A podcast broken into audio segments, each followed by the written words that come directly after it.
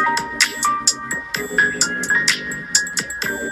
んばんは。心根っこランドリー今日も始めていきたいなと思います。皆さんいかがお過ごしでしたか？今日はね、あったかい一日でしたね。私もね、あの、関東の方にね、しばらく出て行ってね、あの、神戸の方に戻ってきて、なんと神戸の方に戻ってきたら桜がね、綺麗に咲いていますね。出発前はそれほどね、咲いてるの、あの、まあ、ちらほら咲いてるのはあったけれどもね、しっかりあの、木、木全体がね満開だっていうのはなかったんですけれどもね今日も私はお家のあの近くにあるねお土神社さんという川べりにあるね神社があるんですがそこに行くとですねまああのもう本当に綺麗に満開になっていました。もうとっても綺麗。そしてねあの思うんですけれども私おとといに関東から帰ってきてそしてあの晩の7時過ぎぐらいかなにこの自宅六甲のね麓に戻ってきたんですけれどもねこうバスを降りるなりものすごくいい香りがしたんですね。こうまあ、私は山の裾野に住んでるので、まあ、登山口の入り口のようなところに住んでてねもう結構山の空気のを感じる場所なんだけれども本当にいい香りがするんですね。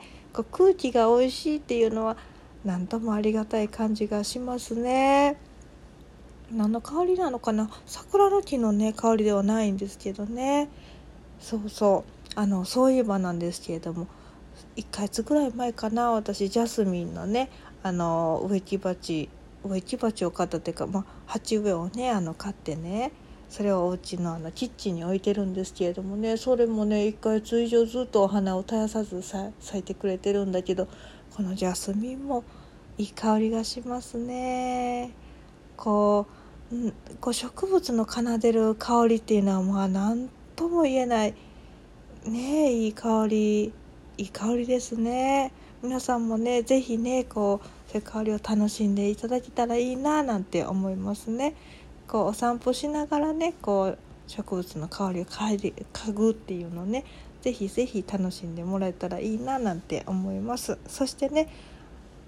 もしねその外にそんなにこう木々がないなっていうようなことがあればぜひぜひねお家の中で鉢植えをね楽しんでいただけたらいいんじゃないのかななんて思います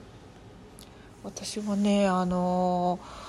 セロリが大好きなんですけれどもっていうのも、まあ、最近ずっとクレンズのクラス作りでですね頭の中は半分ぐらいクレンズのことばっかり考えているんですけれどもあの時々お話に出てくるメディカルミディアムあのセロリジュースをねすごくあの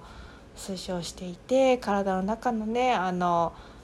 あの重金属の残りとかねそういったものをこう排毒していったりする。あのラディエーションをねこうしっかりきれいとしていったりするそういうねあの食べ物何を食べるのがいいのか何はあの食べるのをよしといた方がいいのかなんていうのをね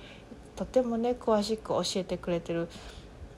アンソニー・ウィリアムさんっていう方がいるんですけれどもねあのその方のくれあの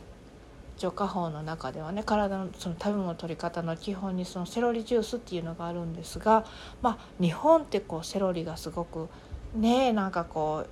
高かったりするので私もこれ日本でするのすごい難しいななんて思ってて昨年はねあのお友達のご主人にねあの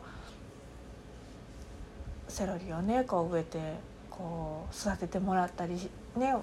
うちの実家のね、でも植えてもらってねそれをこう育ててもらってねあの作ったりしてたんですけれどもねまあまあ人に頼ってばかりはいけないということでですね自分でもこう作れやしないかマンション生活でなんて思ってまあ買ったセロリのを切ってねそのちょっと根っこの部分だけ置いといて水に浸したらですねいやー立派に芽が出てきているんですね。これは嬉しいですね。そうなかなか願った願うならば諦めることはなかなかしないというのがね私のね心情だったりしてるのかもしれないですけれどもね。このセロリのこの芽が出てきてくれるのは本当嬉しいですね。こう夢が膨らみますね。自分のお家でねセロリがねマンション暮らしででもねあの育てられたらなんて素敵だろうと思いますね。そしてねあのこの間メルカリでもねあのセロリのねあの種をねあの注文したんです。300円ぐらいだったかな。30個で300円。あの安いのか高いのかって分かんないですけど手間のことを考えたら300円でね種が届いて私は本当にありがたいなと思うんですけれどもあの栃木県の方から送ってくださいましたね。そしてねその種が30個あのとちっちゃな袋に入ってるんですけどそこに手書きでお手紙が書かれててねあのぜひあのみんなこの種があの全部すくすく元気に育ちますようにと手書きで書かれててね。でまた何かあったらあのぜひ注文してくださいね。お待ちしますよなんていうのが手書きで書かれたあのお手紙付きであの届きましたね。私はそれを見てまたとってもあったかい気持ちになりました。さあマンション暮らしですからね。こうなかなかこうあの思ったように植物を育てることって難しいのかななんてってまあもう思うしそしてまたこの移動大きい人生がちょっとまた戻ってきたのでどれだけ育てられるのかちょっと分かんないんですけれどもいやものは試しということでねかあのこのセロリへの私の dedication が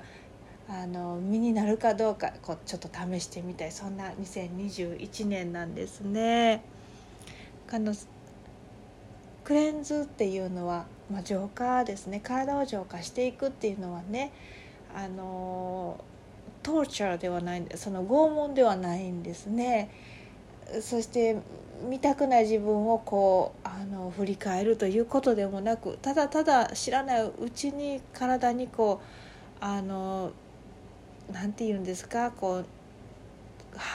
出せずに排泄できずにただただ持ち越してきた荷物っていうものをね下ろさせてくれる方法なのでねなんかこれをねこう趣味のように楽しんでできたらいいんじゃないのかななんて思いますね。こうまあみそぎっていう言葉があるけれども私たちその何もしてなくても汚れていくわけなのでそれもしょうがないですよね空気だってそんな私は今日本当美味しいなっていう空気をこう六個で吸わせていただいてるまあね地域がいっぱいある中で育ってね暮らさせてもらってるのでこんなことを言ってるんですけれどもね街中でそうね過ごされる方きっときっと空気だってそんな美味しいなっていうような空気じゃないかもしれないし。でまあお家の中はね最近皆さん空気清浄機ねつけていらっしゃると思うしもしかしたらお家の中でねエッセンシャルオイルを炊いたりとかしてこう空気を何か何かしらフレッシュな状態にされてる方も多いと思うんだけれどもなかなかねあのおたくさんの記事がねこうあのあるようなそういう中で生きにくいか生きておられる方も少ないかもしれない。でももしかしたらすいで実際目心の目を開いて心の窓を開いて自分の家の周りを眺めてみたら結構自然が残っているな自然があるなという方も結構いらっしゃると思うんですね。そしてねそういうあの歩いたら気持ちのいい道っていうのをねあのぜひぜひそのレパートリーを増やしておくというか散歩をすると気持ちがいい道レパートリーっていうのをねあのたくさん見つけておいてねこの空気が美味しくなる時期にそういう散歩を楽しんでいただけたらいいななんて思いますね。まあそんな悠長なことを言ってるのも花粉症じゃないからなのかもしれないんですけれどもね。そうあのー、私もね今中ね花粉症の嫌いは出てないんですけれどもないんですけれども実際は小学校のね低学年からもうほんと小学校どれぐらいかな小学校いっぱい中学生に入るぐらいまではもうとにかくひどい鼻炎アレルギー性鼻炎でね。もうあの結構耳鼻科に通っていました。もう耳鼻科が一番怖かったです。もうあの歯医者より耳鼻科が怖かったですね。鼻の中にこう突っ込まれてねこう息ができなくなったりするのが一番怖かったですね。さああの鼻の洗浄なんかよく行きましたね。でもねあのある時ね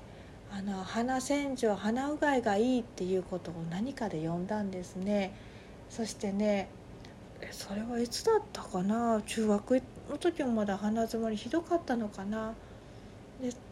どこかでその鼻うがいというのアーユルベーダの鼻うがいのことをこう本で見てそれからも怖くても痛くても何でもいいので毎日あのお湯にね塩水を入れたもので鼻うがいをするとねあのこれ毎日っていうのがこうコツなんでしょうね。するとなぜかその鼻炎というものがなくなりましたありがたいことにねそれは本当に本当にね今となっては鼻でね息ができるようになったのでよかったんですが子供時代はほぼずっと鼻づもりだったのでね鼻が効かなかった鼻づもりの、ね、苦しさって本当よく知ってるんだけれどもあのねぜひぜひね皆さんもこういう時期鼻うがいしてもらえたらいいなって思いますね。決め手はお湯の温度と塩の濃度ご自身にとってぴったりなものをね探してもらえると全然痛くなくね洗えるのでね試してもらえたらいいなぁなんて思いますね。さあ美味しい空気の吸い方それはまずねあの鼻をしっかり通していくことかもしれないですね。そしてねあの香香り高い植物のね近く歩いてみたりできたお家の中で植木をねあの育ててみられたりしてみられるのはいかがでしょうか。あとはねお庭が少しでもあるんだったら是非ねそのお庭のその土を触るようにねあのされてみていただけたらいいななんて思います。あの一日では何も変わらなくてもそれを続けることでそこに繰り広げられるねあの景色も変わってきてどんどんグラウディングしていくことができるようなその自然の変化を楽しめるような心が育まれるように思いますね。ではでは今日も